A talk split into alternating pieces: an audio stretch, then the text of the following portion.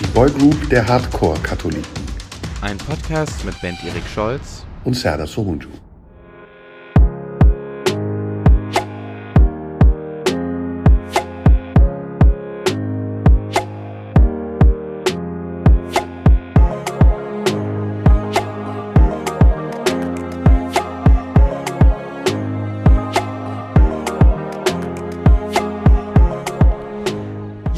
Hallo, wir sind wieder da. Die Boygroup der Hardcore-Katholiken feiert wieder ihr Comeback. Und heute sind wir im Zoo. Tiere unter Tieren. Serda, wie geht's dir? Mir geht's gut, ich freue mich total darauf, mit dir jetzt durch den Zoo zu laufen. Ja. Aber lass uns mal kurz überlegen. Ach, jetzt sind die Tickets gefallen. Hast du?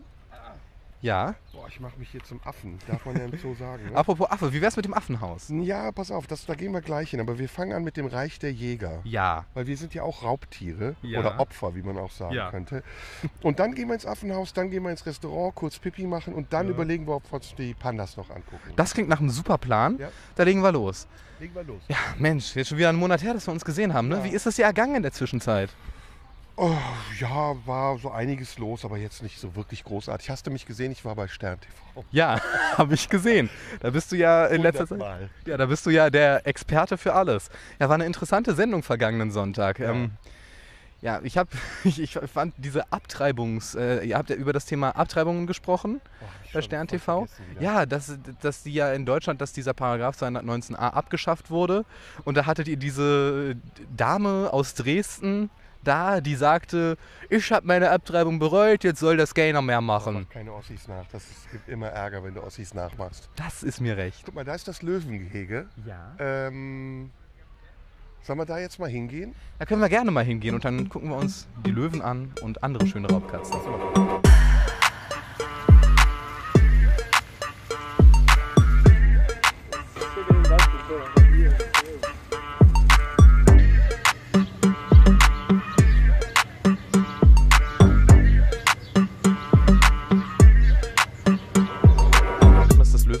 Gehen wir jetzt mal hin. Ja? Äh, Du hast schon wieder das. Ich, warte, die Tickets. das sind die Quittungen. Ach, die Quittungen, ja, die sind ja egal. Die Ja, eh fragen, was, hast Ja. du, was hast du im Zoo gemacht? Geschäftsessen. Sag Geschäftsessen. Geschäftsessen, genau. Ähm, ja. Warst du schon mal hier im Zoo? Ich war immer mehr ein Tierparkkind, aber wir waren, wir waren neulich waren wir mal alle zusammen im Zoo. Das war ganz lustig, aber ich bin eigentlich echt im Tierpark aufgewachsen. Echt? Ja, ich, ich komme ja da, da aus der Ecke.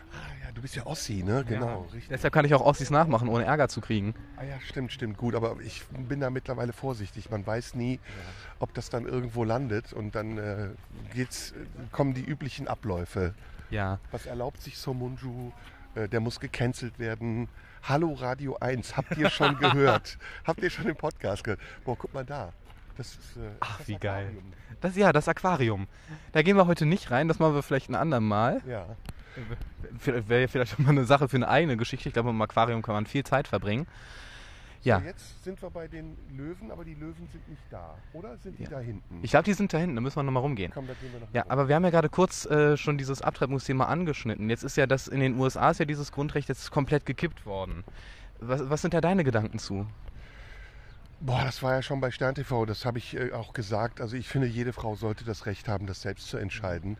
Und da hat ja auch jede Frau echt unterschiedliche Gründe und äh, letztendlich macht sich auch keine Frau leicht. Also ich glaube, das wird so getan, als würden dann massenweise Frauen abtreiben, weil es gerade irgendwie äh, erlaubt ist. Aber also ich habe es selbst mal erlebt, dass eine Frau abtreiben musste, ähm, weil sie aus Grund, muss ich jetzt nicht erklären.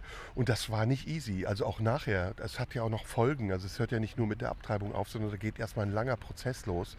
Und deswegen glaube ich, kann man den Frauen schon zutrauen, dass sie das selber entscheiden können. Ich finde es auch wahnsinnig, wahnsinnig, ich finde es eine wahnsinnige Doppelmoral. Das ist, das ist ja primär von Republikanern gekippt worden und äh, war ja bis dato ein Grundrecht für Frauen in den USA. Und ich finde es wahnsinnig bigott, dass teilweise wieder die Religion als Ausrede dafür benutzt wird, zu sagen, okay, das eine Grundrecht ist weniger wert als das andere. In diesem Falle das Grundrecht auf Waffen muss auf jeden Fall bestehen bleiben, auch wenn Kinder erschossen werden. Kinder abzutreiben ist allerdings verboten. Das bedeutet, Kinder vor der Geburt abzutreiben geht nicht, sondern sie sollen schon noch auf die Welt kommen, damit man sie dann erschießen kann. Ja, genau. Äh, ja, du sagst das äh, ein bisschen ironisch, aber letztendlich äh, bewegt sich ja Amerika wirklich zwischen zwei Extremen gerade hin und her. Ne? Zwischen diesem ganz krassen Moralismus Und äh, was darf man, was darf man nicht? Wo muss der Staat eingreifen? Oder vielleicht sogar äh, die Kirche als moralische Instanz. Und auf der anderen Seite ist alles erlaubt. Also dann kauft ihr doch Waffen, dann schießt ja. doch. Du brauchst teilweise nicht mal eine Genehmigung. Ja, das haben sie ja jetzt auch geändert, das Waffengesetz. Finde ich ja auch erschreckend. Ich sehe übrigens keine Löwen hier. Ja, hier soll irgendwie was, hier soll ein, Jag hier soll ein Jaguar irgendwo. Hm. Ja, das ist immer das Ding im Zoo. Du gehst dann hin und dann sind die nie da. Aber man muss sagen, Anti-Amerikanismus ist ja jetzt auch verpönt äh, seit ja. dem Ukraine-Krieg. Äh, man gilt ja sofort als Putin-Versteher, wenn man Amerika kritisch ist, weil es ja auch in der Bevölkerung genauso eigentlich wie in Amerika so ist, dass es gar keine, keine Zwischenlösungen mehr gibt oder dass ja. es Alternativen gibt, sondern es, alles ist alternativlos. Da hat Merkel ein ganz fruchtbares Erbe hinterlassen. Ne? Hm. Ja, auf jeden Fall. Ja, also ich, ich finde das, also was ich auch eben ganz bemerkenswert finde, ist im Moment wirklich diese Dualität zwischen, du hast den demokratischen Präsidenten und den eigentlich republikanisch unterwanderten Supreme Court. Und was das für, für Spannungen erzeugt. Und das ist ja sowieso, Biden steht ja sowieso gerade überhaupt nicht gut da.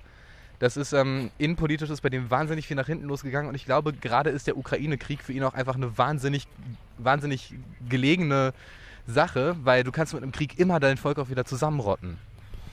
Ja, das ist ja immer so. Wenn es innenpolitisch hakt, muss man außenpolitisch äh, nachlegen. Das macht ja Biden jetzt gerade auch. Innenpolitisch ähm, ist ja meiner Meinung nach eigentlich auch wie außenpolitisch eine Katastrophe. Und äh, er war ja auch nur wirklich die, die äh, schlechtere Wahl als Trump, weil die Leute Trump nicht haben wollten. Mhm. Und dann hat man sich gedacht, äh, naja, komm, wenn, wenn Trump nicht Präsident werden soll, dann kann es wenigstens ein 80-jähriger Greis für uns richten.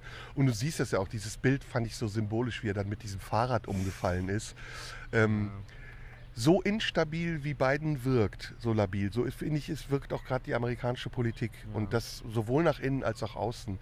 Du wirst es sehen, also ich... Ähm, ich glaube, diese Geschichte mit Putin wird auch noch weitergehen und Putin mhm. weiß ganz genau, wie weit er da gehen kann und was er alles machen kann, ohne dass er wirklich ernsthaften Widerstand bekommt. Ist ja im Moment ja auch wirklich symbolischer Widerstand. Ja. Siehst ja, ich meine, da werden angeblich Waffen geliefert, die nie ankommen, weil sie mhm. nicht bedient werden können. Und ähm, auch der Umgang mit ihm, nicht nur der Gesellschaft, sondern auch seiner politischen Kontrahenten, ist total ungeschickt, ist äh, wechselhaft. Mal wollen sie dann doch wieder mit ihm reden, dann wieder nicht.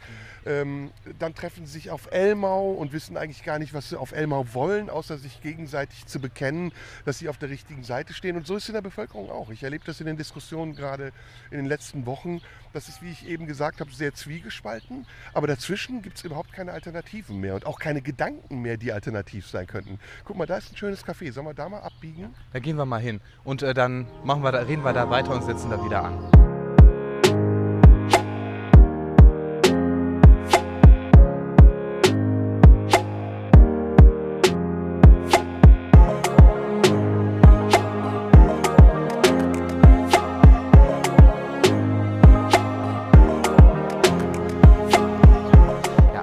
Ukraine-Thema, das ist ja gerade etwas, was in so eine allgemeine Geschichte sich reinspielt, die wir ja beobachten. Wir haben das, das, das erinnert mich in einem Punkt sehr an diese Johnny Depp Amber Heard Geschichte, die wir ja auch ausführlich durchgekaut haben. Nämlich dieses Bedürfnis, so, es muss immer die gute und die schlechte Seite geben, beziehungsweise in einem Opfer- und Täterverhältnis ist das Opfer auch immer gleichzeitig der Held. Und das erleben wir gerade. Und ähm, das ist natürlich außenpolitisch eine Katastrophe, das zu beobachten. Denn Zelensky hat sich eben auch nicht nur mit Ruhm bekleckert, auch wenn er das Opfer jetzt in der aktuellen Situation ist. Ich habe heute gesehen, ähm, Melink, Melnik, Melnik, Melnik, Melnik, der ukrainische Botschafter, hat ein Interview gegeben. Thilo Jung, hast du das gesehen? Ja, ich habe es äh, teilweise. Das ist ja mega lang, es ist drei Stunden. Ich habe es so teilweise angehört. Ich habe einen Ausschnitt gesehen, in dem er mehrfach den Holocaust leugnet. Also es wirklich eine Straftat begeht. Und eigentlich müsste man ihn jetzt anzeigen wegen Volksverhetzung. Äh, da geht es um die Morde von, von Bandera an, an Juden. Und er sagt, äh, es nicht. Das ist ein Narrativ, ein jüdisches Narrativ. Das kann ich hier nicht nachvollziehen und bestätigen. Und ähm, am Ende betont er es sogar nochmal, dass er sich äh, dafür nicht rechtfertigen will. Finde ich super heavy und ich glaube, wir werden da ein böses Erwachen haben. Ähm, diese bedingungslose Solidarität mit der Ukraine, die war sehr oberflächlich und war auch berechtigt, weil man ist immer solidarisch mit jemandem, der angegriffen wird aber dann nicht weiterzugehen und zu hinterfragen, Moment mal, ähm, was haben die eigentlich vorher gemacht? Und es jetzt erst zu merken oder gar nicht zu merken und sagen, egal, jetzt ziehen wir das Ding durch, weil wir sind ja alle gegen Russland, das finde ich schon sehr blauäugig und sträflich dumm. Also man kann ja trotzdem solidarisch sein, aber es braucht trotzdem ein Bewusstsein dafür. Man kann ja trotzdem sagen, okay, in der Vergangenheit hat es da viele Pro Probleme gegeben und eben auch dieses, dieses Ding mit dem Mord an den Juden dort, das ist ja auch eine Last der Geschichte, die sie mittragen und trotzdem gleichzeitig sagen, in dieser Situation ist die Ukraine das Opfer. Und es ist ja auch okay, sich solidarisch zu zeigen. Nur halt eben, wir, wir zeigen uns auf eine Weise solidarisch, die auch darin besteht, Waffen zu liefern. Und ähm, ich glaube, eine viel, eine viel bessere Form der Solidarität wäre im Moment einfach, ich frage mich zum Beispiel, warum es immer noch nicht dieses Gasembargo gibt. Ja, und ob man überhaupt das Gasembargo durchhalten kann, wenn man selber angewiesen ist auf Gas. Ob man nicht den Mund zu voll genommen hat, als man gesagt hat, jetzt Sanktionen und aber auf der anderen Seite nicht bedacht hat, dass die Sanktionen uns mittreffen werden. Preissteigerung, Inflation, Energiekosten. Du musst ja, wenn du jemandem drohst, auch Mittel haben, ihm drohen zu können. Sonst ist es eine leere Drohung. Und ich denke, das wird sogar Putin sogar noch darin bestärken, zu sagen, naja gut, das ist alles heiße Luft, die tun nur so, als ob ich kann eh machen, was ich will. Deswegen glaube ich, immer noch, dass die äh, Lösung auf argumentativer Ebene, und zwar auf zwingender argumentativer Ebene, die einzig richtige ist. Also Putin auch in die Ecke zu drängen und zu sagen, pass auf, es gibt nicht nur Embargos und Sanktionen, die dich wirtschaftlich treffen, sondern du wirst auf Jahre hin auch keinen Platz mehr in der Weltgemeinschaft finden. Du isolierst gerade dein eigenes Land. Und das wird am Ende deine eigene Bevölkerung treffen und dir selbst schaden. Aber ich, hab, aber ich glaube, das weiß er schon. Aber ich glaube, er, ich glaube, er ist sich darüber im Klaren, dass er, ja, dass er ja mit Russland eben auch eine gewisse Macht besitzt. Und vielleicht interessiert es ihn von daher gar nicht so unbedingt. Denn im Moment ist es ja so, die Sanktionen treten uns mehr in den Arsch als ihm. Er kann die Gaspreise in die Höhe treiben. Der Rubel ist mittlerweile wieder auf einem verdammt guten Wert, nachdem er zuerst ja wirklich in Grund und Boden gesunken ist. Er lacht darüber. Und ich glaube tatsächlich, der Grund ist, der Grund, einer der Mitgründe dafür, dass wir jetzt Waffen liefern, ist, weil wir uns ein Gasembargo nicht trauen. Weil ein Gasembargo, das wäre eine Maßnahme, da wäre da wär, da wär er am Arsch. Weil das ist eine der Haupteinnahmequellen. Ich glaube, es gibt noch einen anderen Dreh. Also ich würde es muss immer eine Kette von Maßnahmen sein, die auch abwechselnd ist. Also es darf nicht nur eine Maßnahme sein, weil man sieht ja bei Putin, dass er sich dann darauf einstellt und, und andere Lösungen findet.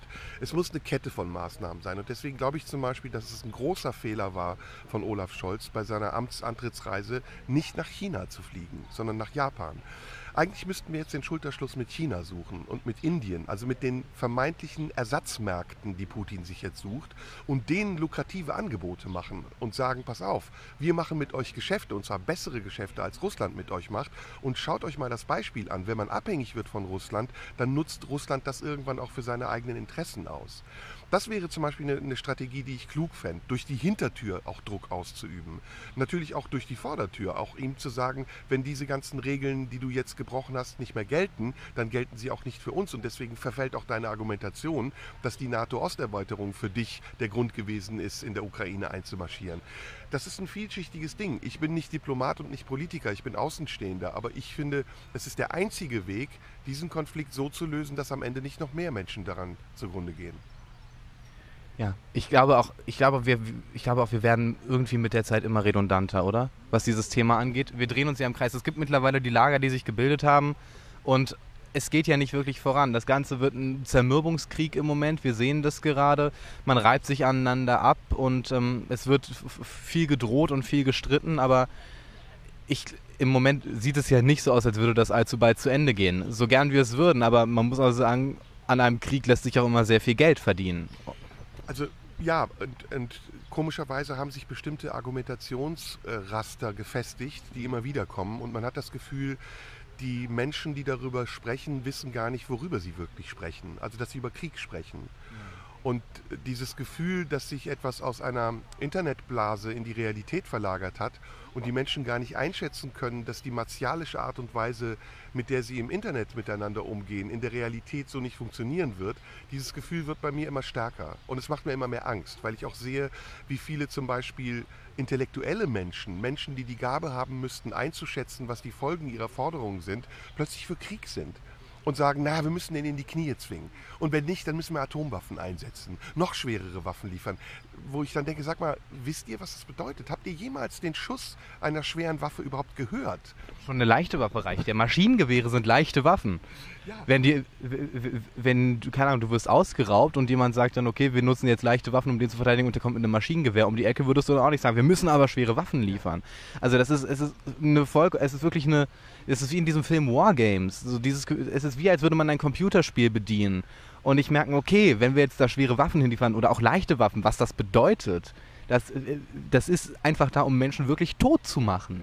Und das auf eine brutale Weise. Ja, also das ist das Faktische. Das andere ist, dass es eben auch noch ähm, Relativierungen gibt, die ich nicht verstehe. Also in, diesem, in dieser Argumentationskette tauchen ja immer wieder dieselben Phrasen auf, wie man kann mit Putin nicht mehr reden, der will nicht mehr reden. Das stimmt erstens nicht, weil auch von, von russischer Seite aus viele Angebote gemacht wurden, zuletzt in Istanbul auf Initiative des türkischen Ministerpräsidenten Erdogan, die abgelehnt wurden von den Ukrainern.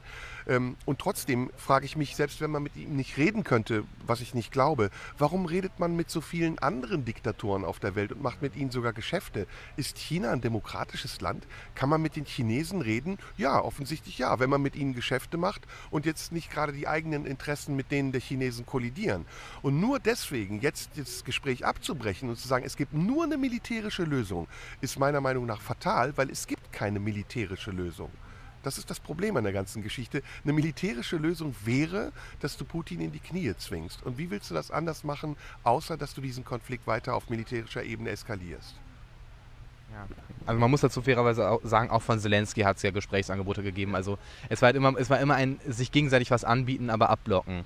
Und ähm, das ist eine merkwürdige Situation. Aber ich habe irgendwie das Gefühl, an so einem Punkt sind wir mittlerweile angekommen, wo wir auch gar nicht mehr wirklich was Neues dazu sagen können. Nö, das ist ja auch, das ist ja auch die, ähm, das Wesen des Internets, dass es, wie du sagst, irgendwann redundant wird, weil jeder das Gefühl hat, dass er möglichst kreativ einen Beitrag zu dieser Diskussion beipflichtet, aber im Grunde genommen nicht merkt, dass alle anderen das Gleiche sagen wie er. Und deswegen wiederholen sich die Phrasen auch. Also der brutale Angriffskrieg oder Putin wird nicht aufhören mit der Ukraine, sondern auch Polen überfallen. Und erst wenn er in Portugal angekommen ist, wird er genug haben. Oder der Vergleich zur Nazi-Zeit. Äh, wir müssen, äh, Hitler ist, äh, Putin ist Hitler 2.0. Wir müssen den Fehler, den wir damals gemacht haben, heute korrigieren.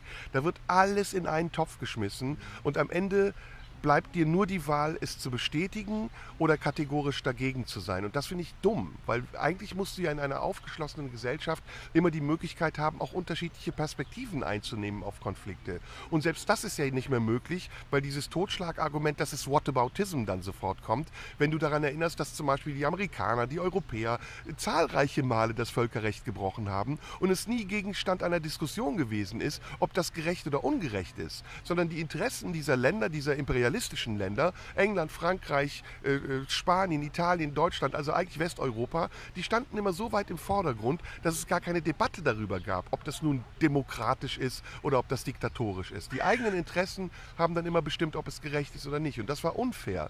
Und das zu sagen ist nicht Whataboutism, sondern das ist Allaboutism. Ja? Also Zusammenhänge aufzuzeigen ist heute sehr wichtig und es heißt nicht, es bedeutet nicht, dass man damit etwas relativiert oder andere Zusammenhänge benutzt, um es zu entwerten bewerten.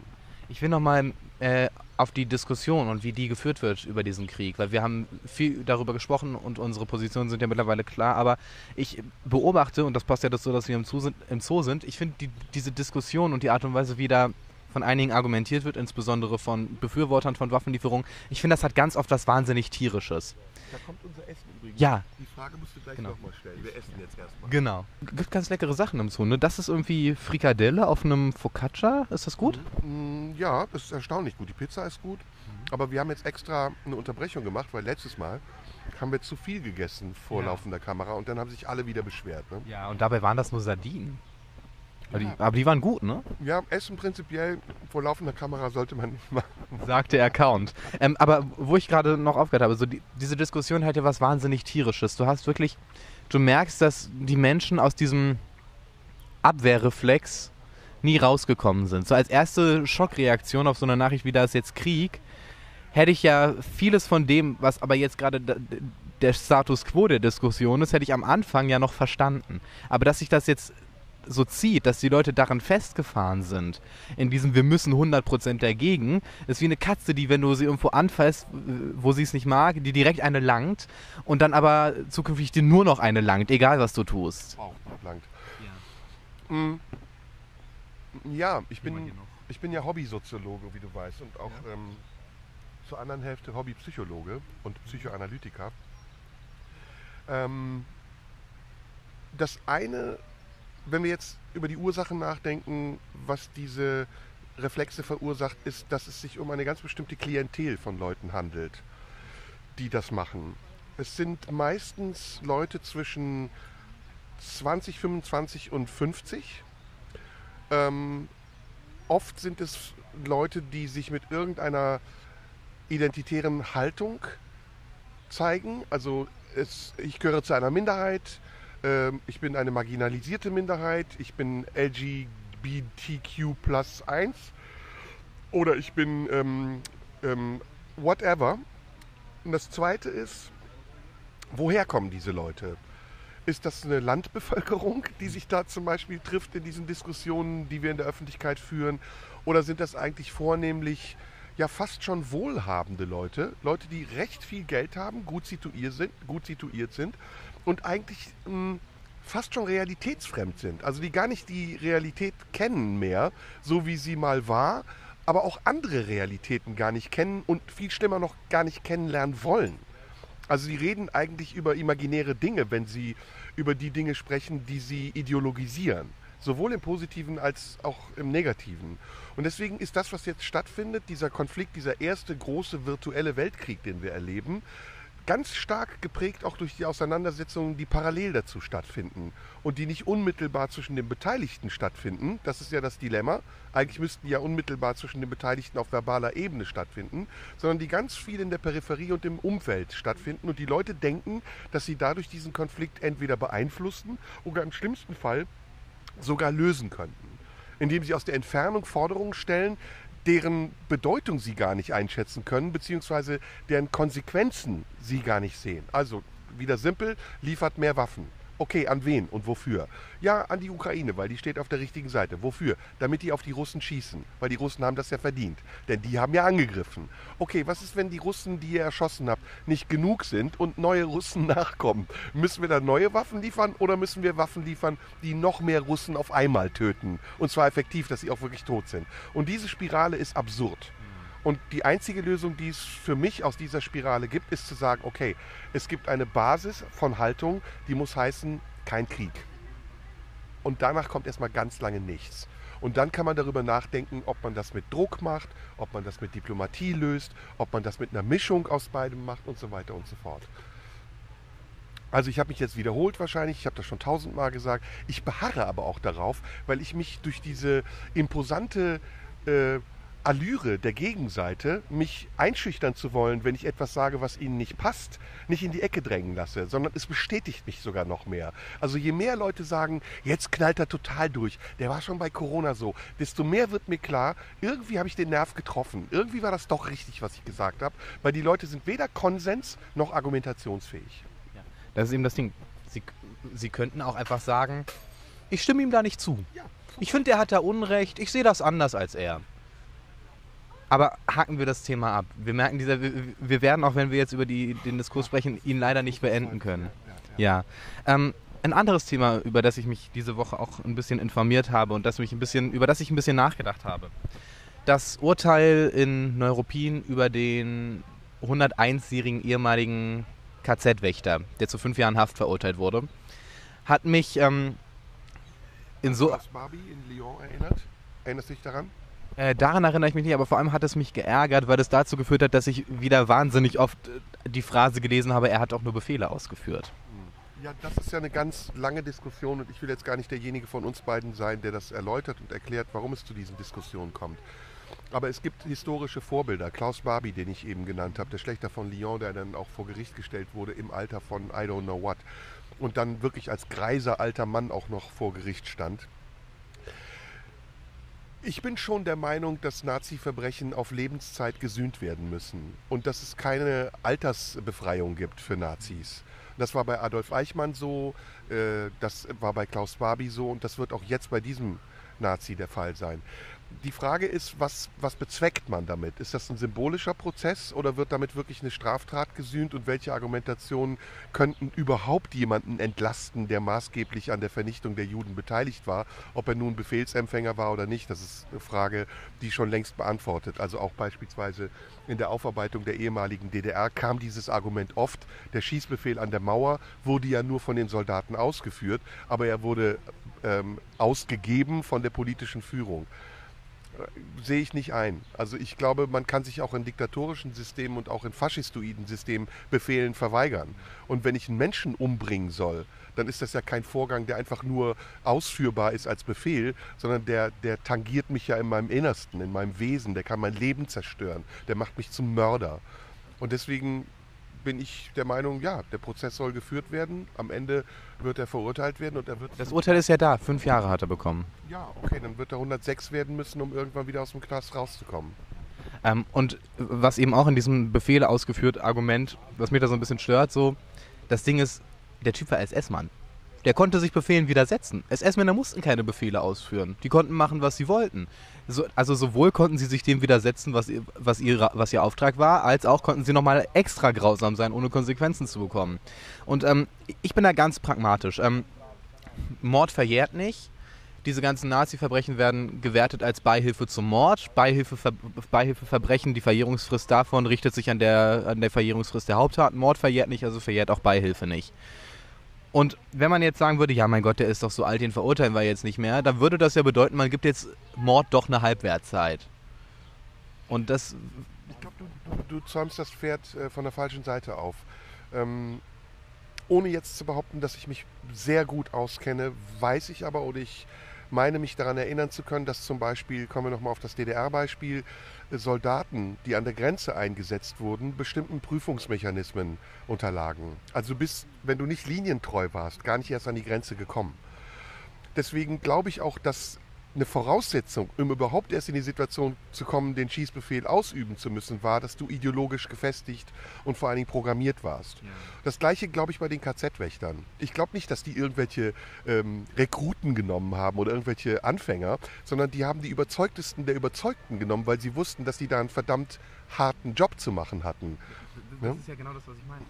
Ach so, dann habe ich, hab ich entweder dir nicht. Nee, da habe ich gar nicht. ist nicht schlimm. Da habe ich gar nicht widersprochen. Aber eben das ist eben, warum in meinen Augen dieses Argument, der hat doch nur Befehle ausgeführt, nicht stattfindet. Der ist, wie gesagt, er war in der SS. In die ja. SS kamen nur die strammsten Nazis. Das war eine Eliteorganisation und die mussten sich nicht an Befehle halten. Ja, okay, dann habe ich das mit dem Pferd, äh, nehme ich zurück, du hast es von der richtigen Seite aus äh, aufgezeugt.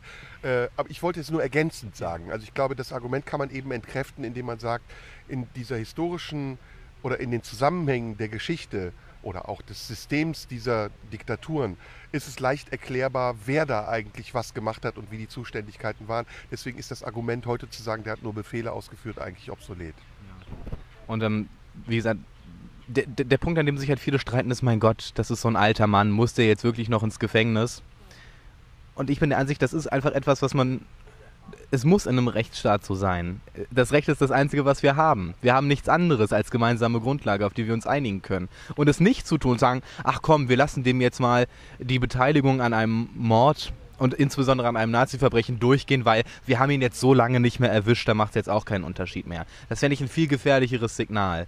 Und ähm, weißt du dann, der Mann ist 100, der, der Mann ist über 100 der wird jetzt auch nicht mehr fit wie ein Turnschuh über den Tennisplatz springen oder Marathon laufen oder so ob der jetzt in einer Altersresidenz oder im Gefängnis sitzt, macht für ihn wahrscheinlich von der Lebensqualität her keinen Unterschied mehr. Das ist eine andere Frage, ob es ein strafmildernder Grund ist, alt zu sein. Äh, nein. Also deswegen, da würde ich jetzt gar nicht drüber nachdenken. Ich denke gerade über was anderes nach. Entschuldige, wenn ich jetzt wieder ungenau sein sollte, dann unterbrich mich sofort. Das Wesen von Diktaturen ist ja nicht, dass einer alleine alle bestimmt, sondern der kann alle bestimmen, weil viele mitmachen. Ja. Und das ist auch bei den letzten Ereignissen, die wir erlebt haben. Ich möchte sie jetzt nicht Diktaturen nennen, aber sie hatten diktaturähnliche Züge so gewesen, dass die Maßnahmen, die zum Beispiel die Bundesregierung verhängt hat in der Corona-Phase, nur deswegen funktionieren konnten, weil genug Leute da waren, die diese Maßnahmen für richtig und vernünftig gehalten haben. Und sie haben sogar den Punkt nicht mehr wahrgenommen, an dem diese Maßnahmen absurd und ungerecht wurden. Also ab, in, ab dem Menschen vom öffentlichen Leben ausgeschlossen wurden, weil sie nicht in das passten, was man von ihnen erwartet hat obwohl sie die freie Entscheidung treffen dürfen, ob sie etwas mitmachen oder nicht. Wir leben immer noch in einem Land, in dem jeder weitgehend frei entscheiden kann, ob er etwas tut oder nicht. Und schon gar nicht kann er von staatlicher Seite aus dazu gezwungen werden, irgendwelche Veränderungen an seinem Körper vornehmen zu lassen. Auch nicht unter der Ausrede, unter dem Vorwand, dass man ihm damit Gutes tun will. Das war zum Beispiel eine Sache, wo ich auch mich sehr gewundert habe und es mich wieder daran erinnert hat. Solche Systeme funktionieren eben dann am besten, wenn es sehr viele gibt, die es mitmachen, um anderen zu sagen, was richtig oder falsch ist. Und das war jetzt auch in der Ukraine-Geschichte ähnlich. Auch da ist die Art zu diskutieren wieder so, dass man versucht, Fraktionen zu schaffen und Mehrheiten zu bilden gegen eine Minderheit, die man für falsch hält oder das Denken dieser Minderheit für falsch hält. Und da bin ich sehr, sehr, sehr empfindlich. Also alles, was in so eine Richtung geht, das erinnert mich aufgrund meiner Auseinandersetzung, meiner langjährigen Auseinandersetzung mit Nationalsozialismus sofort an faschistische Strukturen.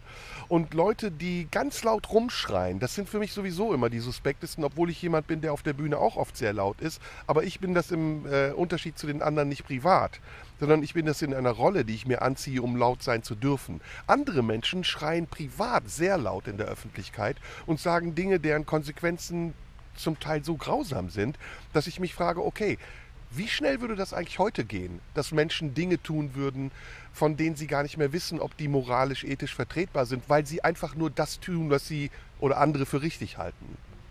Ja, das ganze System funktioniert ja in, vor allem darauf, dass man etwas Böses sich raussucht und sich selbst als gut empfinden kann in Relation zu diesem Bösen. Und das ist eben auch wieder so ein sehr, sehr einfacher Impuls, weil das dann mich auch irgendwie traurig macht, weil das uns ja dann doch wieder auf so einen Herdencharakter, wo wir wieder beim tierischen wären, reduziert. Das ist dann so, wir, wir wollen die Herde der Guten sein. Wir wollen auf der richtigen ja, Seite stehen. Das ist ein Fehler. Wir betonen immer unsere Unterschiede. Dabei sind wir alle gleich. Und erst wenn wir an dem Punkt angekommen sind, an dem wir unsere Gleichheit akzeptieren, müssen wir auf unsere Unterschiede nicht mehr hinweisen und sie auch gar nicht einklagen. Das ist der große, grobe Fehler, den die identitären Bewegungen machen, dass sie immer ausgehend von ihrer Eigenheit argumentieren und nicht darum kämpfen, ebenbürtig zu sein. Wenn wir ebenbürtig wären, wären auch unsere Argumentationen gleichwertig und es gäbe kein schlechter und besser, richtig und falsch, schwarz und weiß, sondern es gäbe nur ein und, nämlich ein Argument, das dazukommt, um gemeinsam ein vernünftiges Argument, einen Ausweg, irgendwas zu suchen, was auch den Ansprüchen aller anderen entspricht. Und solange das nicht so ist und solange man immer in seinem subjektiven Gefängnis verhaftet bleibt, ist das ein Konflikt, der nicht lösbar ist. Weil es geht gar nicht darum, Teilmengen, Schnittmengen zu finden, sondern es geht darum, sich selbst zu behaupten. Sollen wir weiterlaufen? Du ja, bist jetzt gerade so. ich, ich, ich, ich, ich, glaube, ich habe dem nichts hinzuzufügen, ehrlich gesagt. Ja, ähm, muss ja. man ja auch nicht. Also ich, weiß, was du meinst und wir sind da weitgehend einer Meinung. Ich versuche noch eine Verbindung eben herzustellen, weil ich glaube, es gibt in unserer Jetztzeit, in der Gegenwart eben noch eine neue Komponente, die wir noch nicht beherrschen und die wir auch noch nicht verstehen. Und das ist die der unsichtbaren Öffentlichkeit, die der Anonymität. Der Teilanonymität, weil viele Menschen in der Öffentlichkeit auch erkennbar sind, namentlich, aber eben auch der großen Anonymität, die bestätigt im Hintergrund oder die fördert oder pusht oder verhindern will. Und das ist etwas, da müssen wir lernen, mit umzugehen, weil das hat eine ganz große Gewalt. Und das kann sogar Menschen psychisch, aber auch körperlich zerstören, wie man an vielen Beispielen sieht. Ich will jetzt nicht über Finn Kliman reden. Ich will auch den Fall Finn Kliman gar nicht hier besprechen. Das ist ein eigener Fall für sich. Aber ich möchte daran erinnern, dass auch Finn Kliman das Recht auf Unschuldsvermutung hat und wir nicht das Gericht sind und auch nicht der Staatsanwalt, sondern das sind nur die, die im Gerichtsgebäude sitzen. Und wenn wir mit unserem Verhalten dazu beitragen, dass dieser Mensch, so schuldig er auch sein mag, irgendwann sich selbst umbringt oder sich Gewalt antut oder verzweifelt, verzweifelt ist oder in der Klapsmühle landet, wie das bei Luke Mockridge ist, dann ist es eine Frechheit und ein erneutes Verbrechen, ihn dafür zu verurteilen und zu sagen, naja, jetzt macht er einen auf psychisch krank oder jetzt droht er uns mit Selbstmord, sondern man muss den Effekt und die Auswirkungen seiner eigenen Taten auch immer selbstverantwortlich tragen, wenn man von anderen, von, von anderen Verantwortung verlangt. Diese Halböffentlichkeit, die du erwähnt hast und diese, diese anonymen Massen sind ja auch darüber hinaus wahnsinnig trügerisch. Denn mittlerweile ist es ja so, kann man, man, kann diese, man kann diese Massen künstlich erzeugen und wahnsinnig oft finden Diskussionen im Internet mit Bots statt. Und das sorgt dafür, dass man auf eine künstliche Art und Weise die Diskurse komplett verschieben kann.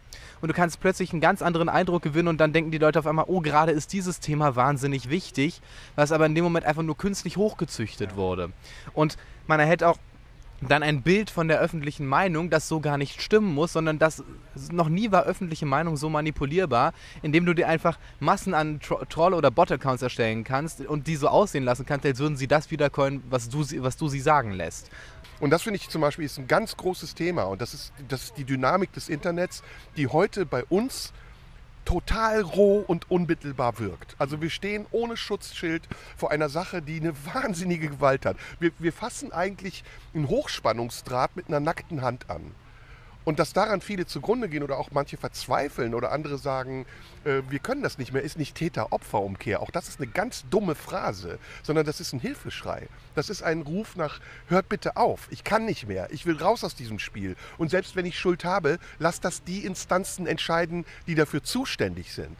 Und auf der anderen Seite sorgt es natürlich dafür, dass man als individueller Nutzer eine Überforderung erlebt und dann teilweise das Bedürfnis bekommt, sich einzureihen. Der Mensch ist ein politisches Wesen, der Mensch möchte Zuspruch haben.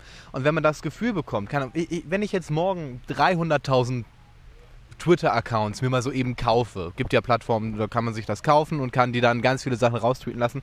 Und ich lasse die eine Hashtag hochpushen, äh, so Mundschuh ist schwul oder was weiß ich, irgendwie, ich lasse sie irgendwas hochpushen und das landet in den Twitter-Trends. Und es wird viele Leute geben, die unter diesem Eindruck sich nicht nur der Diskussion anschließen, sondern auch diese Argumentation übernehmen. Und das ist das Gefährliche daran.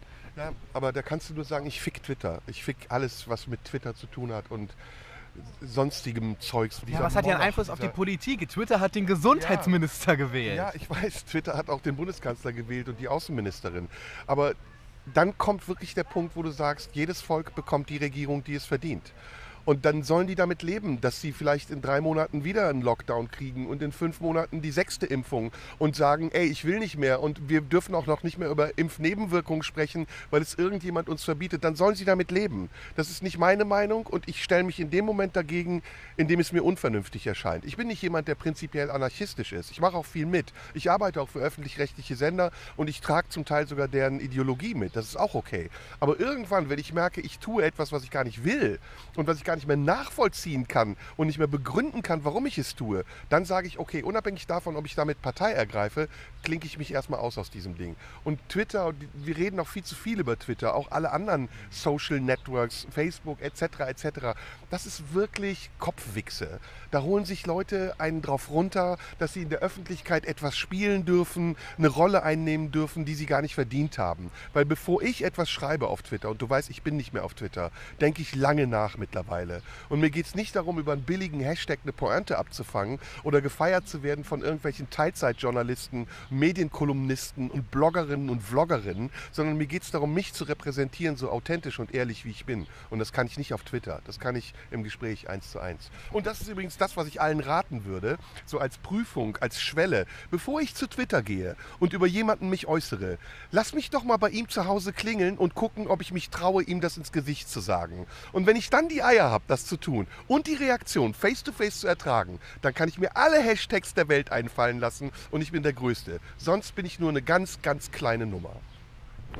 Kleine Ergänzung zu dem Thema. Das, das Thema Impfnebenwirkungen wird tatsächlich im Moment sogar vom Spiegel aufgearbeitet. Also das ist, ja, das ist tatsächlich eine Entwicklung, die mich überrascht hat. Sogar vom Spiegel. Ja, der Spiegel ist ein Nuttenblatt. Das ist warum sogar vom Spiegel. Der Spiegel ist das erste Blatt, das umfällt wie ein Fähnlein im Wind. Wenn die merken, dass sie damit Abonnenten verlieren, dass sie zu lange auf irgendeiner Anti-Corona-Welle rumgeritten sind. Die merken jetzt, die Leute wollen es nicht mehr lesen. Die haben wochenlang geschossen, geschossen, geschossen und noch mehr Tote und noch mehr Gefahr und noch mehr Maßnahmen. Und irgendwann guck dir die Kommentare an, wenn du es siehst, ist das Ding gekippt. Und die Leute haben gesagt, ihr macht uns keine Angst mehr. Es hat keinen Effekt mehr. Ihr könnt noch so viel schreiben, wir ziehen die Maske nicht an. Wir, wir machen trotzdem unser Leben weiter. Und das hat der Spiegel gemerkt und jetzt verkaufen sie wieder, weil sie genau auf die Gegenseite gesprungen sind. Presse ist das Unmoralischste, was es gibt. Glaub's mir. Wir haben in Deutschland nicht die freie Presse, die wir haben müssten, um eine aufgeschlossene Gesellschaft zu sein, sondern wir haben eine Meinungspresse, die darauf guckt, dass Leute Geld verdienen, nämlich die Auftraggeber. Ja, Ja. der Somonju ist so abgedriftet. Ich habe den früher mal gefeiert, aber der ist ja nur noch am Schwurbeln. Ähm, Ich muss kurz Ich weiß nachdenken. nicht, ob ich das alles ernst meine übrigens. Kann auch sein, dass es Ironie ist, weil ich bin ja von Beruf Kabarettist, wie du weißt. Wollen wir noch mal schnell irgendwas Sexistisches sagen? Nee, auf keinen Fall. Lass uns jetzt hier weg. Dieser Ja. Platz ist Ja, kontaminiert. wir gehen ins Affenhaus, oder? Ja, das ist geil. Äh, Aber, oder vielleicht sind wir sogar schon da. Wir sind schon im Wir sind schon da und wir gehören dort auch hin. Da gehen, wir gehen da mal hin.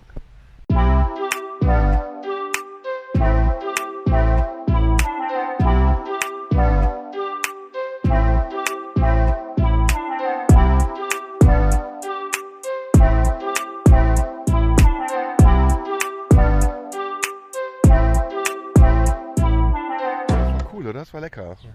Erstaunlich. Du, ich habe jetzt, ich weiß nicht, wir haben gerade schon mal das Thema kurz angeschnitten ähm, und wir reden ja die ganze Zeit über diese äh, Merkwürdigkeiten.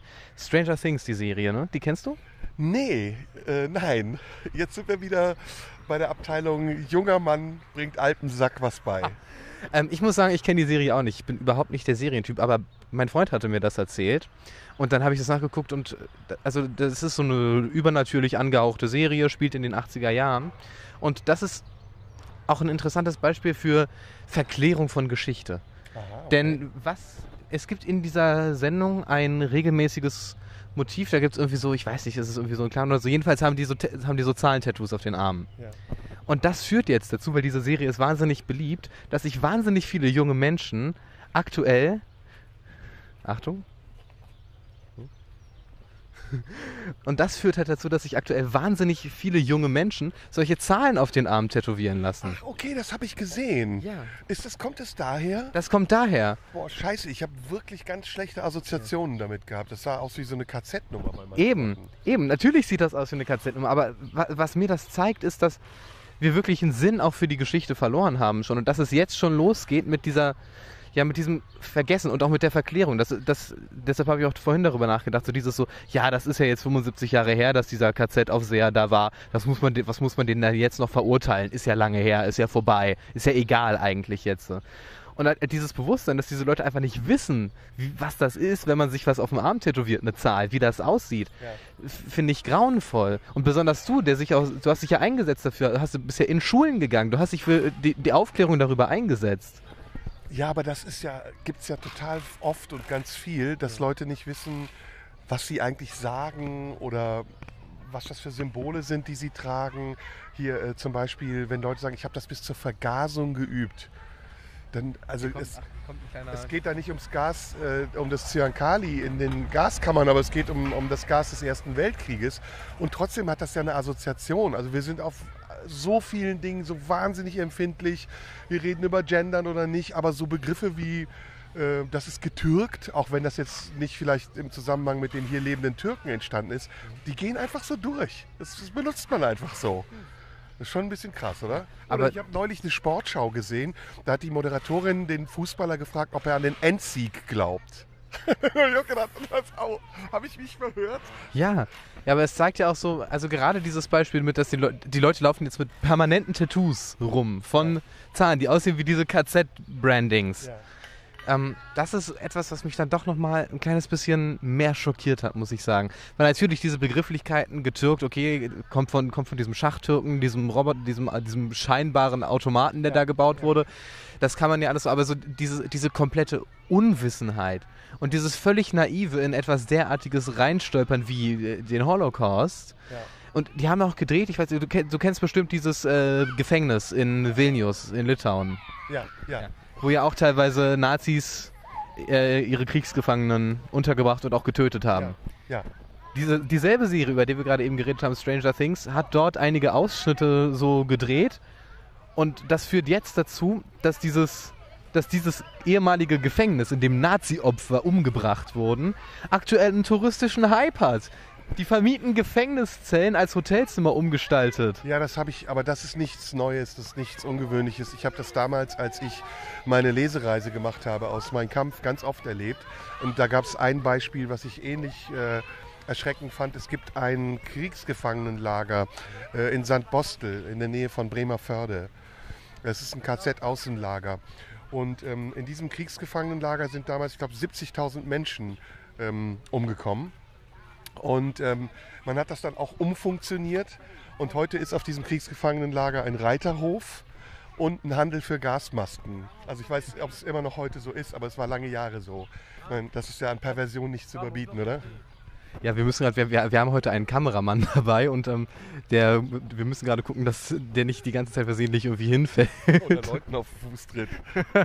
Ja, nee, aber wir, wir, wir, wir stocken auf. Wir leisten uns jetzt schon Kameramänner, wenn wir sie auch natürlich wahnsinnig unterbezahlen. Ja, Ja, aber das ist ähm, irgendwie, das ist auch was, was mich irgendwie wahnsinnig geärgert hat einfach. Diese, die, die, dieses, diese Unwissenheit, diese Ignoranz. Ja, und die, das, diese unterschiedlichen Maße, mit denen gemessen wird, Ja. das meinte ich eben. Ne?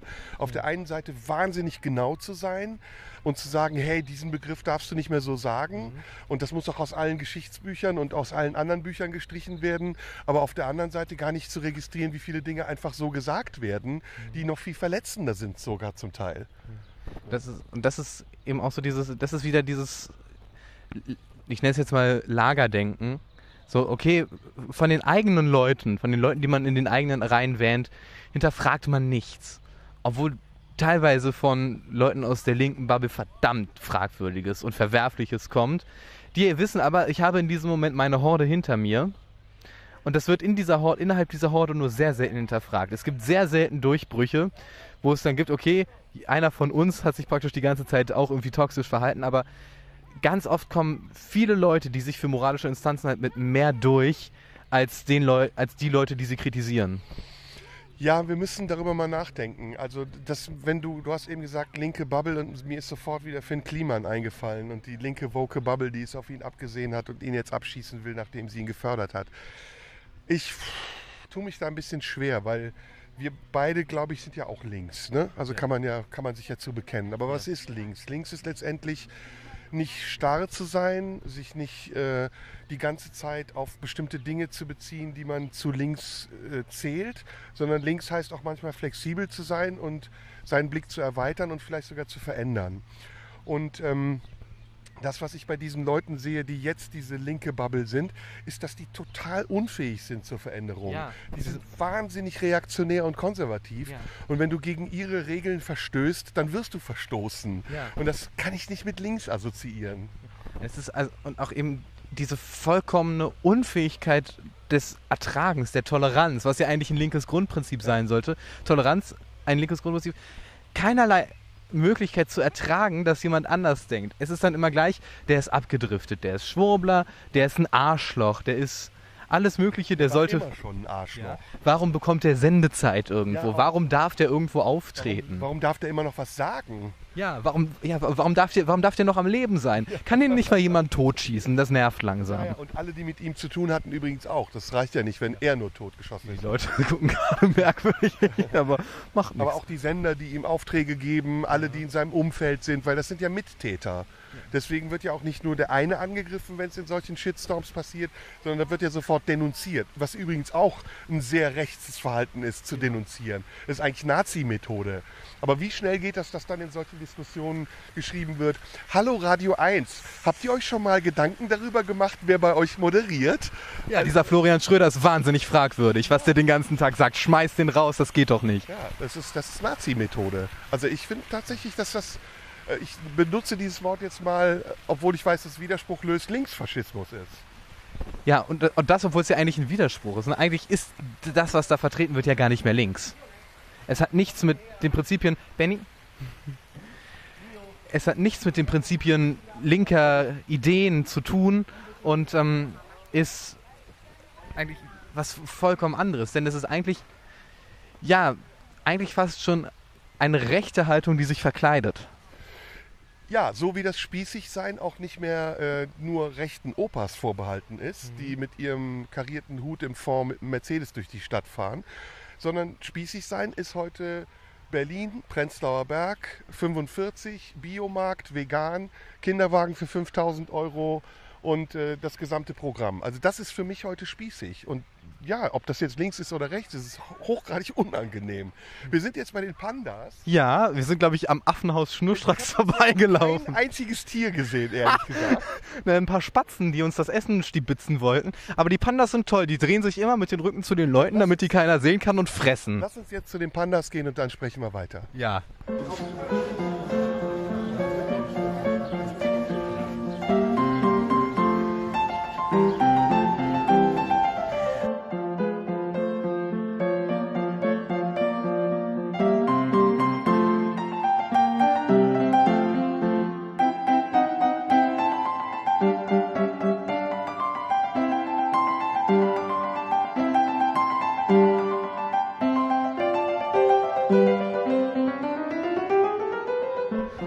Jetzt Pandas gesehen. Oh, Zwei sogar. Wahnsinn. Und sie haben sich sogar bewegt. ich habe noch nie einen Panda gesehen. Du? Echt nicht. Ja, letztes Mal, aber da war er nicht so animiert wie heute.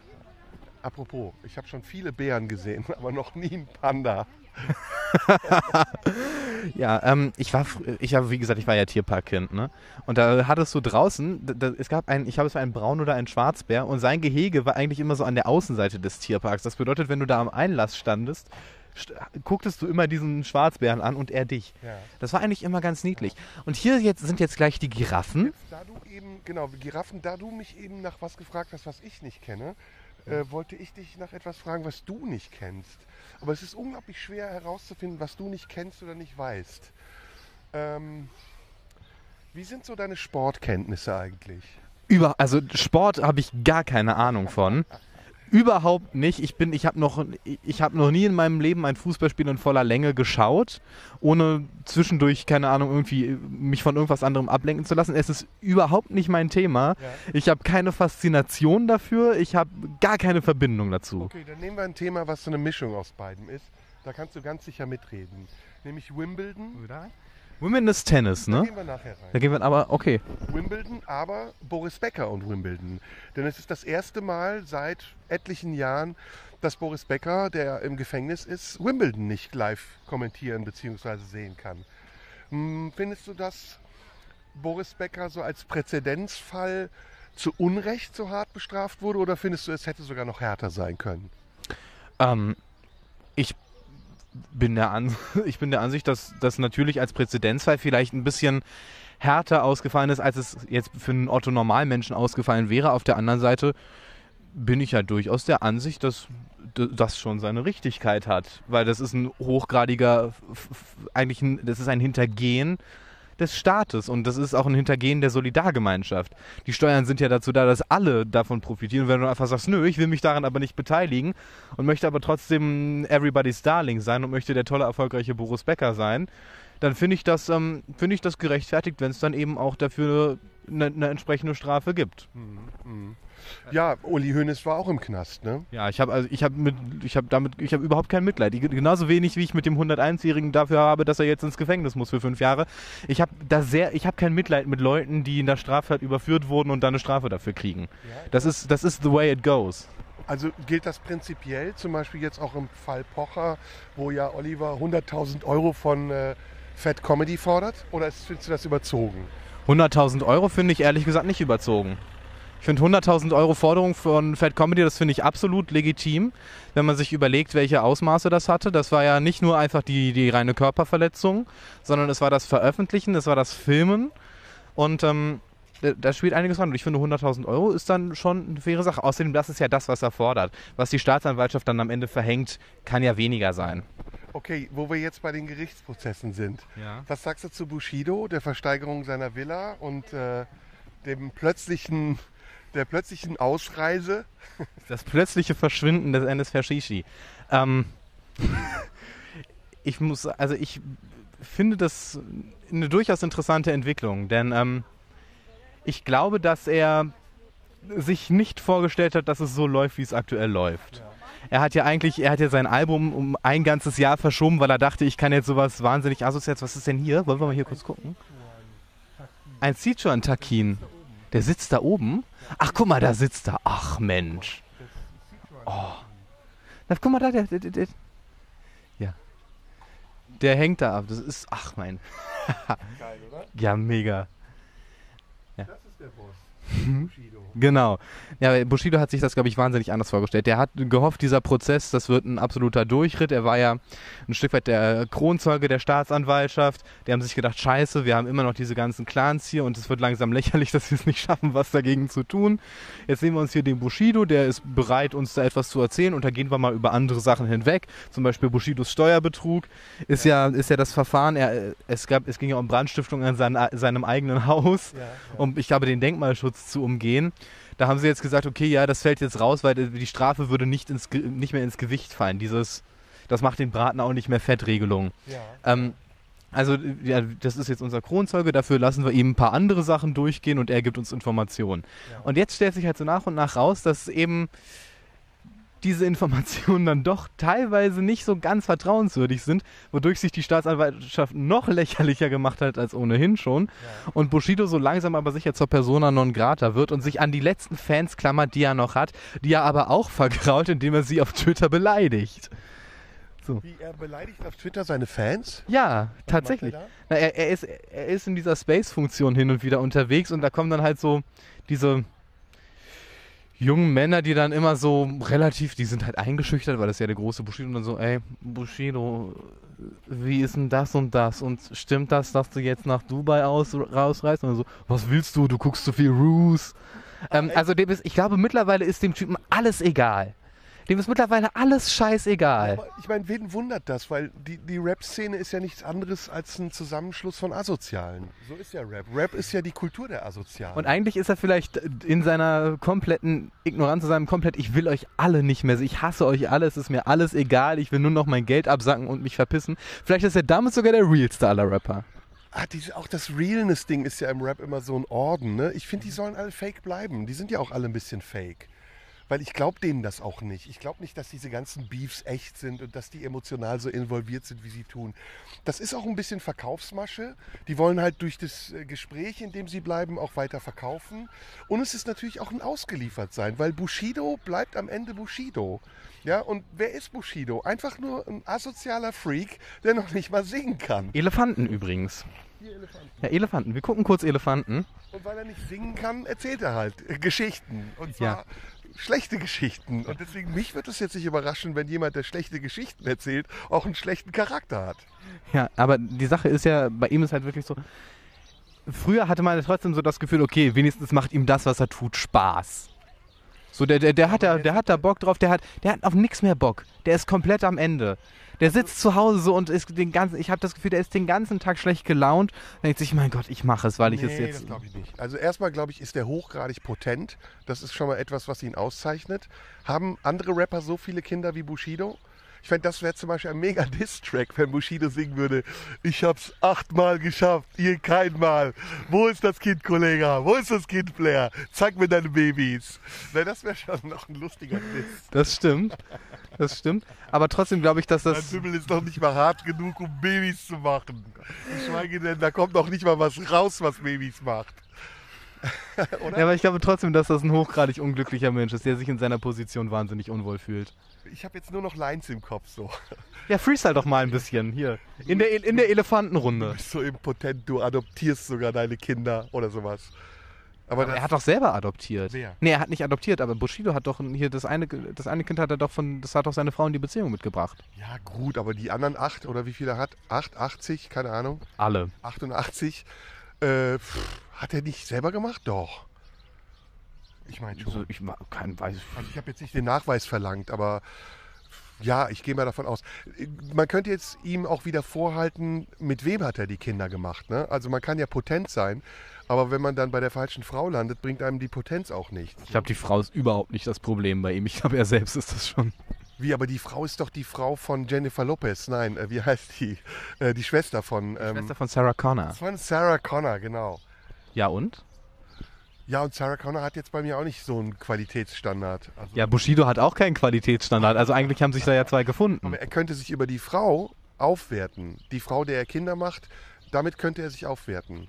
Also wenn zum Beispiel Bushido mit Sandra Maischberger drei Kinder hätte, dann würde ich ernsthaft drüber nachdenken, ob er nicht wirklich ein verkappter Intellektueller ist.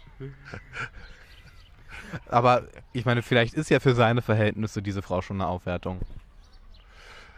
Das ist ein guter Spruch, den kann ich nicht mehr kontern. Das war eine richtig gute Line.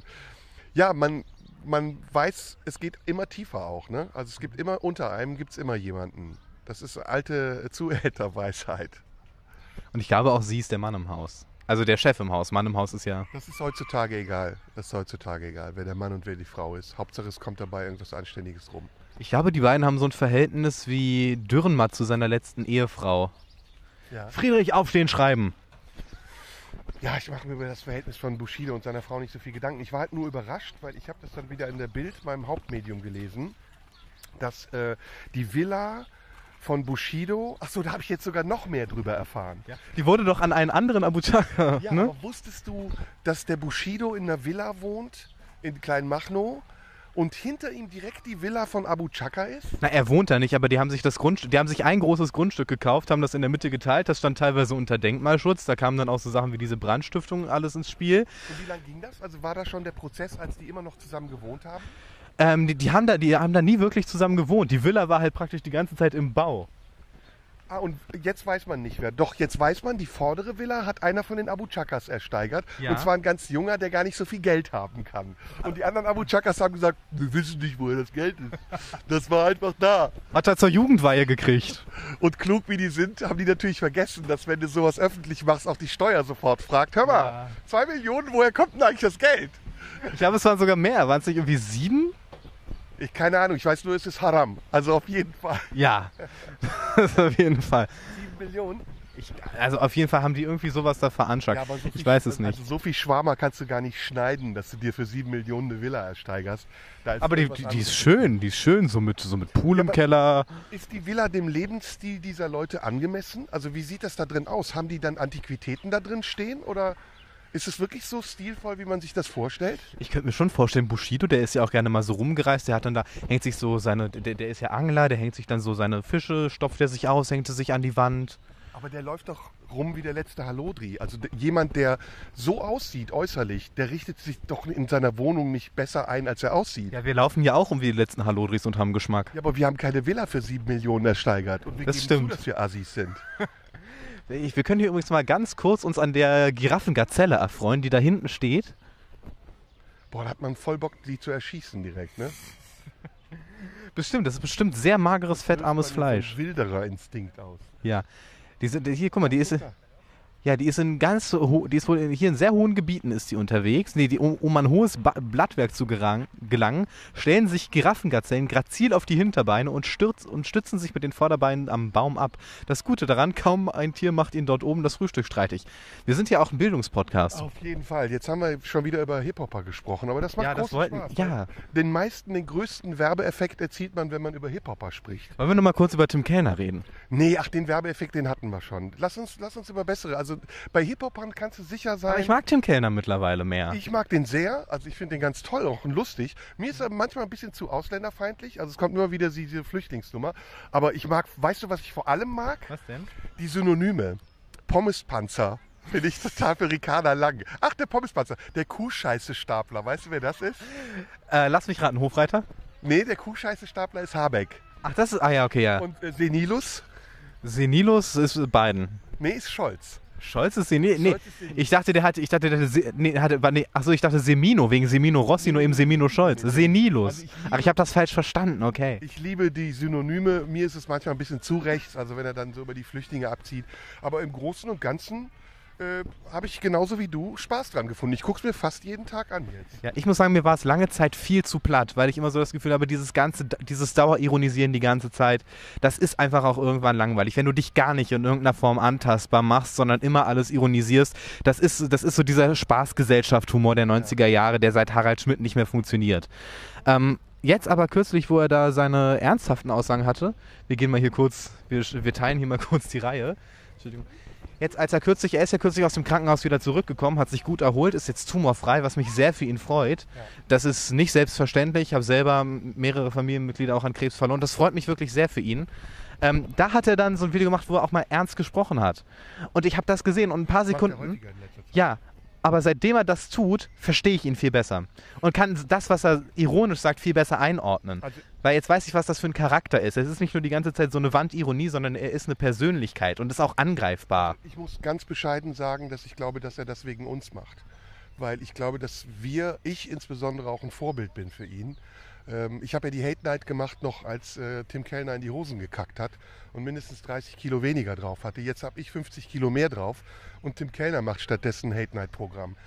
Aber ähm, Spaß noch nicht mal beiseite. Also ich habe das vor 10, 15 Jahren gemacht und deswegen finde ich, ist das eine logische Fortsetzung auf einer ganz anderen Ebene. Es ist komprimierter, es ist oberflächlicher auch, finde ich, und es ist manchmal auch ein bisschen unmutig. Ich finde es zum Beispiel, trotz meiner Kritik an seiner leicht rechtsradikalen Haltung gegenüber Flüchtlingen, kann er meinetwegen auch gegenüber Savsan Schäbli ruhig mutiger sein.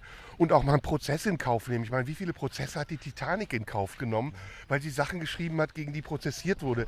Wenn du einen guten Anwalt hast, kannst du dir total viel erlauben heutzutage. Und dann hätte das für mich auch nochmal so ein bisschen den, nicht nur den Fremdschämen-Faktor, den hat es auch, sondern es hätte auch so ein bisschen den Schlüsselloch-Faktor, dass ich denke so, boah, krass, der sagt die richtig harten Sachen. Weißt du, was mich aber immer noch sehr wundert bei ihm, dass es diese anhaltende Rob Robin Hoodisierung, über die wir letztes Mal schon gesprochen haben, die er ja eigentlich mittlerweile gar nicht mehr unbedingt für sich in Anspruch nimmt, aber die er von seinen Zuschauern auferlegt bekommt. Also ich glaube, der Typ ist schon ziemlich straight so. Ne? Ich glaube, also als allererstes glaube ich, wir reden jetzt wieder über ihn, das wird ihn freuen, aber das wird noch mehr die Zuschauer freuen. Aber wir machen es ja, um Quote zu generieren. Also ich glaube, als allererstes, wenn man ihn überhaupt zuordnen kann, ist er Rocker. Und seine politische Haltung ist auch die eines Rockers. Das ist nicht die eines rechtsradikalen Nazis im Osten Deutschlands. Und trotzdem ist der Rocker korrekt. Also der Rocker ist am Ende immer korrekt. Der haut nicht jemandem auf die Fresse und wenn er auf dem Boden liegt, tritt er ihm nochmal in den Bauch, sondern das reicht dann auch. Oder der bedroht nur jemanden. Und bei Tim Keller zum Beispiel ist das so, dass er, seitdem er diese Krankheit hat, erstmal eine weichere Seite zeigt, indem er den Leuten mitteilt, ey, ich bin krank, ich brauche Hilfe. Und dann ist er aber auch noch so drauf, dass er nicht die Hilfe einfach bedingungslos annimmt. Er hat, ich weiß nicht, ob du das weißt, von jemandem ja eine sehr hohe Spende bekommen. In fünfstelliger Höhe, glaube ich. Und die hat er abgelehnt. Hat gesagt, das will ich nicht haben, das ist mir zu viel. Und das ist natürlich ein super Gentleman-Move. Ne? Ja. Eben nicht nur um Geld zu betteln, sondern auch irgendwann zu sagen, ey, ich habe genug, es muss nicht so viel sein. Wie gesagt, ich, ich, ich will ihm da jetzt auch gar nicht als Person irgendwas ankreiden. Ich stelle das nur fest in der Art und Weise, wie insbesondere seine Fans ihn wahrnehmen.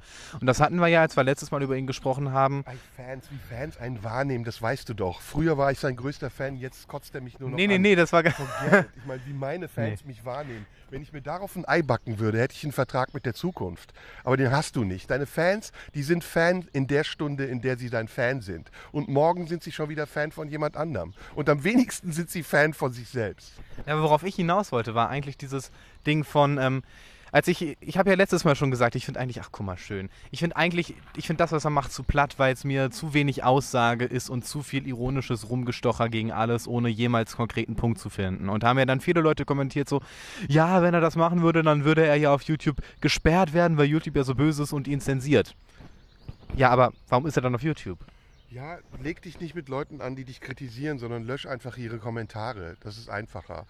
Das, ja, aber die Leute, das, das, du nimmst das viel zu ernst. Also du, ich würde da gar nicht logisch drauf reagieren, sondern lass es ihnen entweder und ignoriere es oder lösche es oder äh, was auch immer, whatever. Ich habe das ja letztes Mal schon gesagt. Tim Kellner ist für mich die rechte Heute-Show.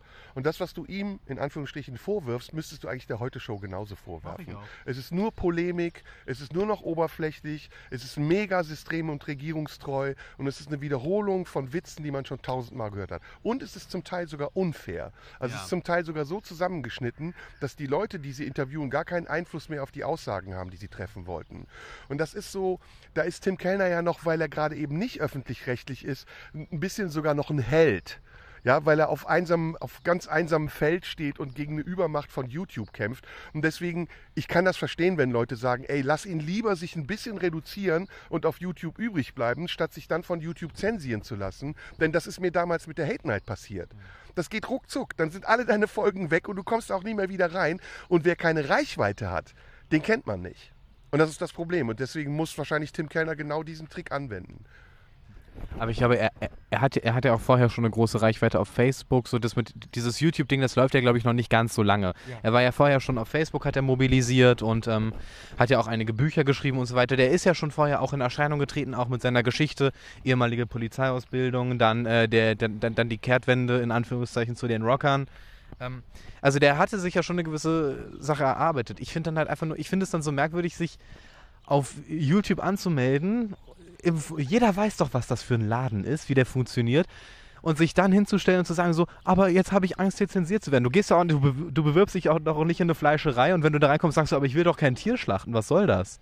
Ja, wem sagst du das? Ich bin doch selber jemand, der genauso argumentiert. Ich bin auch bei Radio 1 und beschwere mich äh, oder habe mich darüber beschwert, dass man Einfluss auf meine Inhalte nimmt. Oder ich war bei WDR und wo auch sonst. Da kannst du auch sagen, ey, weißt du nicht, wo du da bist? Das sind öffentlich-rechtliche Sender. Die haben ihre Richtlinien und wenn du dagegen verstößt, musst du damit rechnen, dass man dich aus dem Programm nimmt. Habe ich lernen müssen. Und YouTube ist nichts anderes. YouTube erweckt ja nur den Anschein, eine liberale Plattform zu sein. Das sind totale Inhaltsnazis. Ich weiß nicht, ob du von denen schon mal gestroked wurdest. Mein letzter Stroke war, als ich in der Corona-Krise einen Post gemacht habe auf meiner Facebook-Seite, in dem drin stand, es darf an der Wirksamkeit der Impfstoffe gezweifelt werden.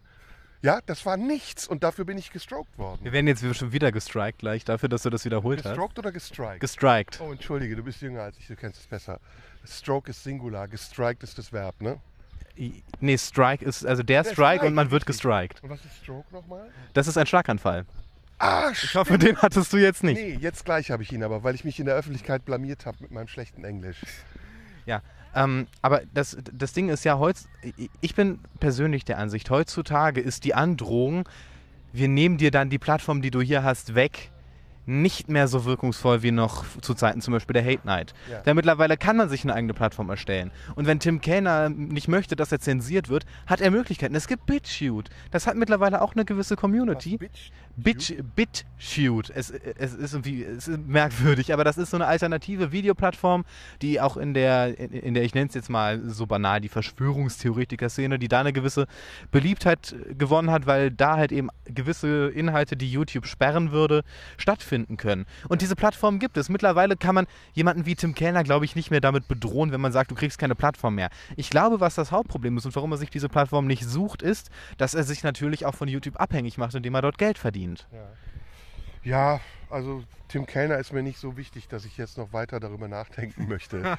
Irgendwie, äh, ja, der ist ganz amüsant, aber ich glaube, ehrlich gesagt, den wird es in fünf Jahren auch, also auf YouTube nicht mehr geben. Hoffentlich gibt es ihn dann in Wirklichkeit noch. Ja, wahrscheinlich dann auf einer anderen Plattform und ich wette mit dir auch da sehr erfolgreich. Weiß ich auch nicht. Ich glaube, sowas erschöpft sich irgendwann. Also ich habe jetzt nach der zehnten Folge, die ich gesehen habe, auch gemerkt, so es ist immer dieselbe Passform und es ist immer derselbe Joke. Es sind die gleichen Protagonisten.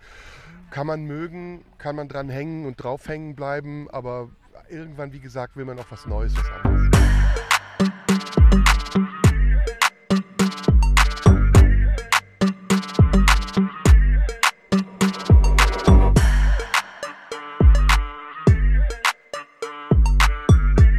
Und gerade haben wir spontan hier noch jemanden getroffen. Katharina Sperling bist du. Du bist hier für die Presse zuständig. Ja, unter anderem. Was ist das genau für eine Position? Pressebeauftragte, Pressemanagerin, was ist? Also ich bin Teil der Presseabteilung, aber nur zu 50 Prozent. Die anderen 50 Prozent bin ich für den Artenschutz zuständig hier in den zoologischen Gärten. Ja, wir gehen ein bisschen. Ja. ja, du hast uns gerade dabei erwischt, da wir natürlich nicht vorher gefragt haben, ob wir hier filmen dürfen. Aber ähm, ja, der Artenschutz, das ist bestimmt gerade ein großes Thema. Ne? Durch den Klimawandel gibt es ja wahrscheinlich auch gerade ein vermehrtes Artensterben. Und ähm, wel- welche Wichtigkeit haben denn dann zoologische Gärten, die ja auch häufig in der Kritik stehen in so einer Situation? Äh, tatsächlich ist ähm, der Artenschutz unser Kernthema. Ähm, und wir für jedes Ticket, das hier bezahlt wird, also auch von dir und von dir und von dir, gehen 50 Cent direkt in das Artenschutzbudget. Das sind zweckgebundene Spenden, die eingesetzt werden für den Artenschutz im natürlichen Lebensraum. Daran allein kann man schon sehen, das ist für uns eine ganz wichtige Sache. Es ist tatsächlich unsere Aufgabe. Also wir, wir sind tatsächlich verpflichtet, etwas für den Artenschutz zu tun. Also nicht nur die Bildung hier vor Ort, sondern auch die Artgenossen im natürlichen Lebensraum äh, mithilfe unserer Gäste zu finanzieren. Guck mal, das sind Zebras. Ach, Zebras, super. Ja. Für die Zebras, das sind ja jetzt eigentlich Tiere, die sind ja auch auf weitem Gelände zum Beispiel unterwegs. Gibt es irgendwie, es gibt ja auch ein Fach, es gibt ja auch mittlerweile sehr viel im Bereich der Tierpsychologie. Ähm, kann man in etwa abschätzen, wie wohl sich dann so ein Tier auch in einem Zoo fühlt? Also ich persönlich bin keine Tierpsychologin. Ich habe auch Biologie studiert, aber bin keine Tierpsychologin. Ähm, ähm, wir haben sie nicht gefragt, aber natürlich gibt es Tiere mit einem großen Raumanspruch ähm, und es gibt Tiere mit weniger großen Raumanspruch. Und es hängt davon ab, auch wie viel, ähm, wie die Gegebenheiten sind. Das heißt, wenn ein Tier natürlich äh, nach Futter suchen muss, braucht es natürlich viel mehr Platz, als wenn das hier durch unsere Tierpfleger ähm, im Prinzip diese Arbeit übernommen wird. Das heißt, ein Zebra fühlt sich auf dieser Anlage wohl. Ist das eigentlich, ich habe oft so das Vorurteil gehört, dass Leute sagen, die Tiere werden hier schlecht gehalten oder es ist nicht artgerecht. Ist das ein Vorwurf, den ihr oft bekommt? Und, und was sagt ihr dann, wenn das euch vorgeworfen wird? Also wir Besonders haben... Hier bei so Löwen im Käfig sagt man ja, ne? das ist viel zu Wollen wir zum eng. Löwen einmal gehen? Das wäre am besten. Oder auch zu den Affen wollten wir auch noch, obwohl Ja. wir sind ja die Affen. Nee, aber ähm, ja, wir gehen ge- auf jeden Fall gerne zu den Löwen und ins Affenhaus wollten wir ja eigentlich vorher gehen, an dem wir ja vorbeigelaufen sind. Du hast uns aber was erzählt über das Affenhaus. Da ist ja irgendwie, dass wir, dass wir das vielleicht nochmal nutzen können, um die Leute auch darauf hinzuweisen. Was ist mit dem Affenhaus? Ähm, da bin ich tatsächlich nicht die richtige Ansprechpartnerin für die Affen. Also meine Zu- Zuständigkeit ist Artenschutz. Aber ähm, wir, haben, wir sind 175 Jahre alt, der Zoo insgesamt. Das ist der älteste Zoo in ganz Deutschland. Und es gibt, wir haben ganz viel modernisiert hier, aber es gibt tatsächlich noch Orte, wo wir auch als Mitarbeiterinnen und Mitarbeiter nicht gerne hingehen. Und dazu gehört auch das Affenhaus. Aber wir gehen gleich sehr gerne hin. Ja, aber Warum? Warum geht, geht ihr nicht gerne ins Affenhaus? weil das einfach nicht mehr den heutigen Standards äh, gerecht wird. Also das ist einfach, um es mal ganz platt zu sagen, wir gucken uns das nicht gerne an. Wir gucken uns solch faszinierende Tiere nicht gerne vor Kacheln an. Das ist einfach nicht das, wie, ähm, wie wir diese Tiere gerne halten möchten und deswegen müssen wir da umbauen. Und gibt es da eine Möglichkeit, irgendwie das zu unterstützen? Weil ähm, ich weiß, ich war neulich auch schon mal im Affenhaus und das sind ja wahnsinnig faszinierende Tiere. Und die Umgebung ist dann doch schon, bin ich ehrlich, so ein kleines bisschen trist. Ja, genau. Das sehe ich genauso. Ja, man kann es unterstützen. Wir sammeln äh, zweckgebunden für ein neues Affenhaus für deutlich weniger Affenarten, aber auch für weniger Tiere. Und was passiert dann mit den Affenarten, die dann praktisch ausziehen?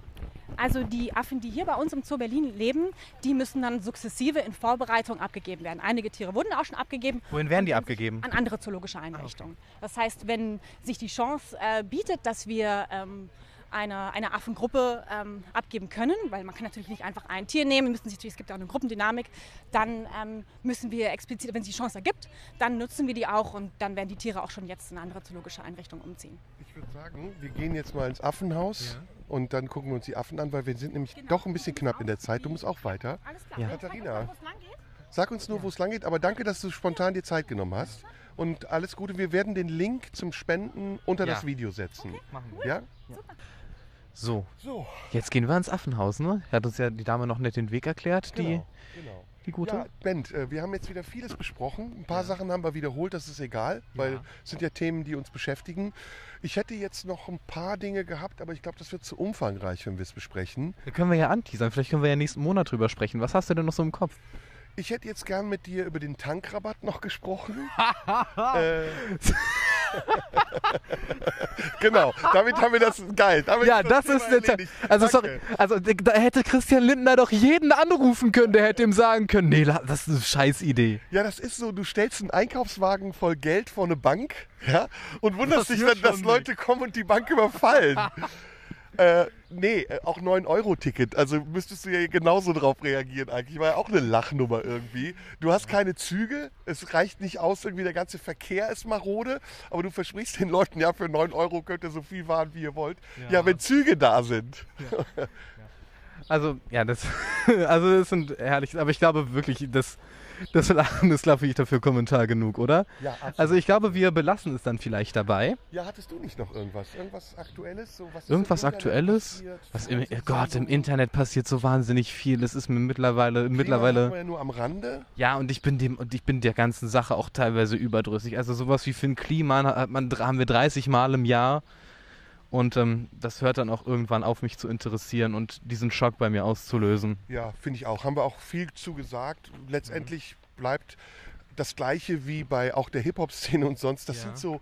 Das sind so Mikrokosmen, in, die sich dann manchmal auch zu Makrokosmen ausbilden, aber dann auch wieder so wie so ein Luftballon zerplatzen und du merkst, dass es keine Substanz hat. Weder die Diskussion darum, noch äh, erreichen die Beteiligten damit irgendwas wirklich, was sie erreichen sollten, wenn sie es ernst meinen würden.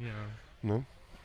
Aber gut, ich glaube, wir können es dann wirklich. Ich, aber an der Stelle können wir jetzt Schluss machen. Wir haben, glaube ich, wieder alles gesagt. Und wir haben alles noch gesagt. Einen Monat Zeit und jetzt sammeln wir, wir haben nächsten Monat wieder, ne? Wir Natürlich, senden wir senden- Ferien durch. Ja, wir senden die Ferien durch. Nächsten Monat, Ende nächsten Monats oder Ende diesen Monats, wir haben es ja jetzt schon Anfang Juli, da machen wir eine neue Folge. Vielleicht sind wir dann Bohlen oder so, können wir ja mal wir sehen. gucken. Fährst du in Urlaub?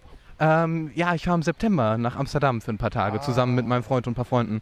Dann viel Spaß. Ähm, wir sehen uns dann in einem Monat wieder. Genau. In der Zwischenzeit ähm, können Leute natürlich auf deine Webseite gucken, was du so treibst. Unbedingt. Genau, danke, dass du es sagst. Auf meiner Website, in meinem Shop, überall gibt es alle Infos, alles, Mhm. was man haben und sehen will. Und bei dir gibt es ja noch dein Literaturcafé. Mein Literaturcafé, genau, das ist einmal im Monat. Jetzt ist es schon wieder vorbei, wenn dieser Podcast gesendet wird, aber immer am ersten Freitag im Monat äh, ist, ist im Literaturcafé von Periplaneta, was ein süßer kleiner Independent-Verlag ist in Berlin, äh, die Lesebühne Vision und Wahn, wo ich lese, Und unter alle anderem. Links zu dieser Sendung findet ihr unter diesem Video. Abonniert unseren Kanal und sagt es weiter, dass das der beste Podcast ist oder der zweitbeste, wir wissen es nicht, in ganz Deutschland.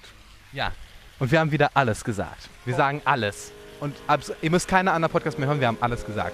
Danke dafür, dass ihr zugehört habt und wir hören uns. Tschüss.